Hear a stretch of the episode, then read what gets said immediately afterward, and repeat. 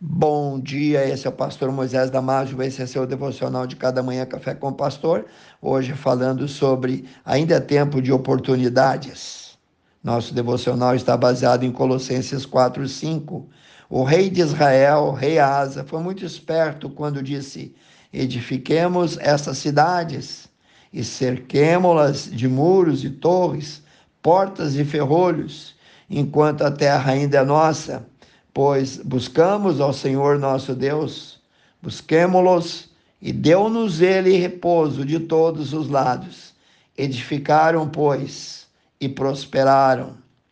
É preciso enxergar e aproveitar as oportunidades, elas são criadas e montadas por Deus para o nosso próprio bem, para termos um futuro abençoado, para escaparmos de alguma situação difícil.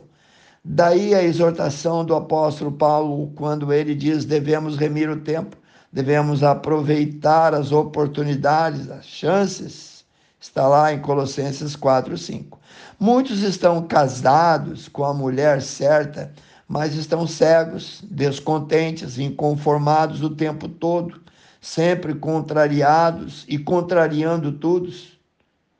Nada lhes satisfaz maioria das pessoas estão olhando só para o seu umbigo. São amantes de si mesmo. Outros estão trabalhando em uma boa empresa, mas impacientes, querem tudo para ontem e tornam-se maus empregados. Fazem quase tudo com desleixo, sempre aborrecidos, só vão dar valor quando perderem um antigo emprego. Existe gente de mal com a vida o tempo todo. Reclamam quando chove. Reclamam quando faz dia bom. Reclamam quando estão de barriga cheia. Cometem crime contra si próprio e cometem crime contra a sua posteridade. Aquele que não aproveita bem as oportunidades. A maioria não vê em Deus na causa não enxergam o agir do Todo-Poderoso em favor deles. Siga os conselhos bíblicos.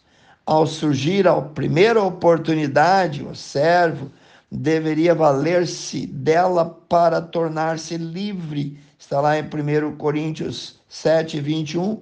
Nos tempos apostólicos, nos tempos bíblicos, era preciso aproveitar os meses que precedem o inverno para as viagens marítimas porque no inverno, nessa estação, as chuvas impediam a navegação no Mediterrâneo. Lá em 2 Timóteo 4, 21, você vai saber mais. Salomão lembra que a formiga prepara o seu pão no estio, isto é, no verão, e armazena antes do tempo inadequado e adverso das chuvas. Provérbios 6, 6 a 8. Talvez por isso é que lemos no versículo 6 um conselho assim: Vai ter com a formiga, ó preguiçoso. Olha para os seus caminhos e então ser sábio. Os habitantes de Jerusalém não reconheceram a plenitude da oportunidade quando Jesus, o Verbo de Deus, se fez carne e habitou entre nós, pregou e ministrou entre os habitantes de Jerusalém e eles simplesmente deixaram passar tal oportunidade. A cidade caminhou inexoravelmente para destruição. No ano 70, o general romano Tito, de 29 anos, depois de longo e agonizante cerco, finalmente invadiu Jerusalém, matou muitos, destruiu suas fortificações e incendiou o templo, deixando em pé apenas o muro das lamentações que existe até hoje.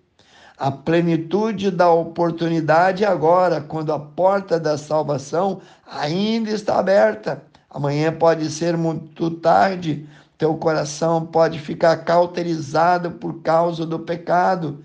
Então a porta da salvação é agora, quando Deus ainda aceita os pecadores que a ele se dirigem por meio daquele que é o caminho, a verdade, a vida, por meio de Jesus, lerá João 14, 6. Hoje é o dia da salvação, hoje é o dia da graça, o dia da grande oportunidade e não o dia da condenação, não o dia do juízo, mas O dia da ira começa quando termina o dia da graça. E é por isso que você deve aproveitar com as suas duas mãos. E é por essa razão que o apóstolo Paulo declara em 2 Coríntios 6:2, Eis agora o tempo sobre modo oportuno, eis agora o dia da salvação. A plenitude da oportunidade situa-se entre o primeiro advento e o segundo advento de Jesus. Na primeira vinda, dois mil anos atrás, Jesus veio para pagar os nossos pecados e salvar os pecadores e anunciar então o tempo aceitável na segunda vinda, que pode acontecer a qualquer momento, ele virá para buscar a sua igreja. Ele daí por diante vai julgar e condenar os pecadores que ignoraram, que não se valeram do já então cumprido dia da salvação. Será o fim da dispensação da graça. Não há mais nada a fazer depois da passagem dessa oportunidade. Olha, no livro de Hebreus 3,15, lemos: Hoje, se ouvirdes a sua voz, não endureçais os vossos coração. Agora é o tempo, hoje é o dia, esse é o momento. Pense nisso, quero orar contigo, amantíssimo Deus. Abençoe cada um, Senhor, homens, senhoras, crianças, Pai.